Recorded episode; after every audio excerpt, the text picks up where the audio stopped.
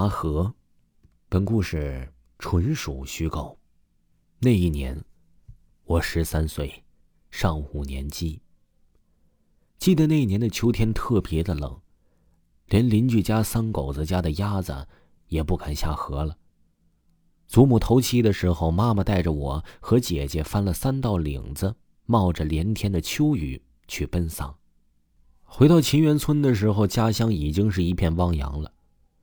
我们离开的三天里发了场大洪水，那水大的三狗子家的鸭子都上了屋梁子了。县里当时调拨了很多的方便面救济村子里的人，我家当时分了一箱子。我至今都记得，我捏着一袋福满多、趟着齐溪的泥水去找三狗子玩的情景。三狗子呢，挎着一个黑猫警长的水壶，拿着长长的竹条子赶鸭子，身上都是鸭毛。他看到我，表情怪怪的，歪着大头说：“明儿，你怎么还不去上学呢？陈老师昨儿还问起你呢。”我忙回家，拎了那只姐姐帮我缝的草绿色的书包出门。三狗子远远的叫着：“我先走了呀，要迟到了。”我光着脚丫子追他，泥水扑哧扑哧的甩在后背心上，他似乎走得很慢，但我就是追不上他，老奇怪了。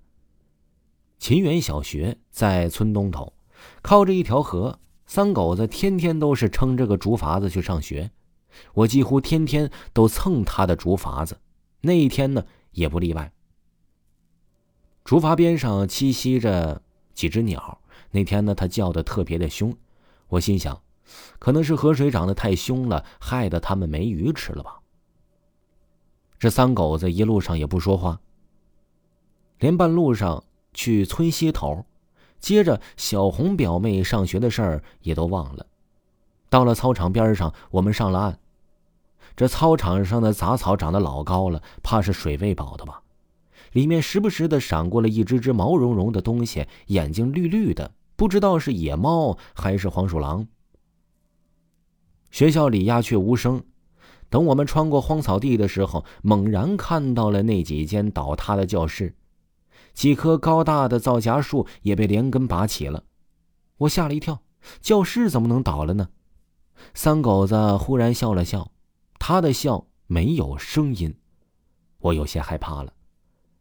三狗子，把黑猫警长的水壶借我挂一会儿吧。三狗子答应了。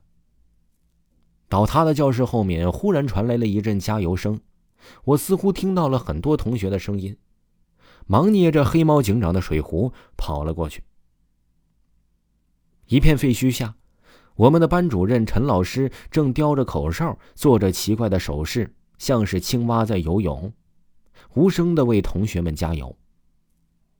同学们在玩拔河比赛，双方都瞪圆了眼睛，腮帮子也鼓得像青蛙，汗珠子顺着他们的裤管往下落，地上湿了一大片，是潮兮兮的。三狗子冷不丁的从我的后面蹦了上来，拉住我的手，喘着粗气说：“明儿，快拔河，拉我上岸。”我的手被他捏疼了。我下意识的看了一下他的手，他的指甲盖里全都是淤泥。我又扫了一眼拔河的同学们，他们的指甲盖里也都是黑乎乎的，有的指甲甚至断了半截儿血水在静静的流淌。我忽然想起我祖母给我讲的一个鬼故事，很多水鬼都上岸找人拔河。我偷看了一下地面。地面上除了一滩水，只有一个人影在晃动，那是我自己的。我心头抽紧了，赶忙弯下腰来说：“我肚子疼，我要去茅坑。”三狗子的眼睛里血丝颤抖着，还是不松手。不行啊，快拔河，我要上岸。这时候，那些拔河的同学们也都叫了起来：“拉我上岸，拉我上岸！”他们的声音颤颤的，带着荒凉的哭腔有几个同学哇的一声吐了一大口臭烘烘的污水。他们的眼睛有些发绿，像是一群杂草里的夜猫子。我不知道从哪儿来的力气，咬了一下这三狗子的手，撒丫子就往学校跑了。我也不知道我奔跑了多长时间，天上就下起了蒙蒙的细雨，我的腿肚子似乎都转筋了。夜幕之下，我隐约的看到了一个熟悉的身影，是姐姐打着雨伞过来了。我一头扑进了姐姐的怀里，委屈的哭了。姐姐抚着我的头，爱怜的说：“明儿，你去哪儿了？邻居家三狗子被洪水淹死了，你跟他不是朋友吗？三狗子他爸把三狗子的那只黑猫警长的水壶给你送来了。”哎，他忽然看到我胸口挂着的那个水壶，脸色变了。那一夜，我发了高烧。妈妈连夜去邻村给我请来了赤脚医生王二。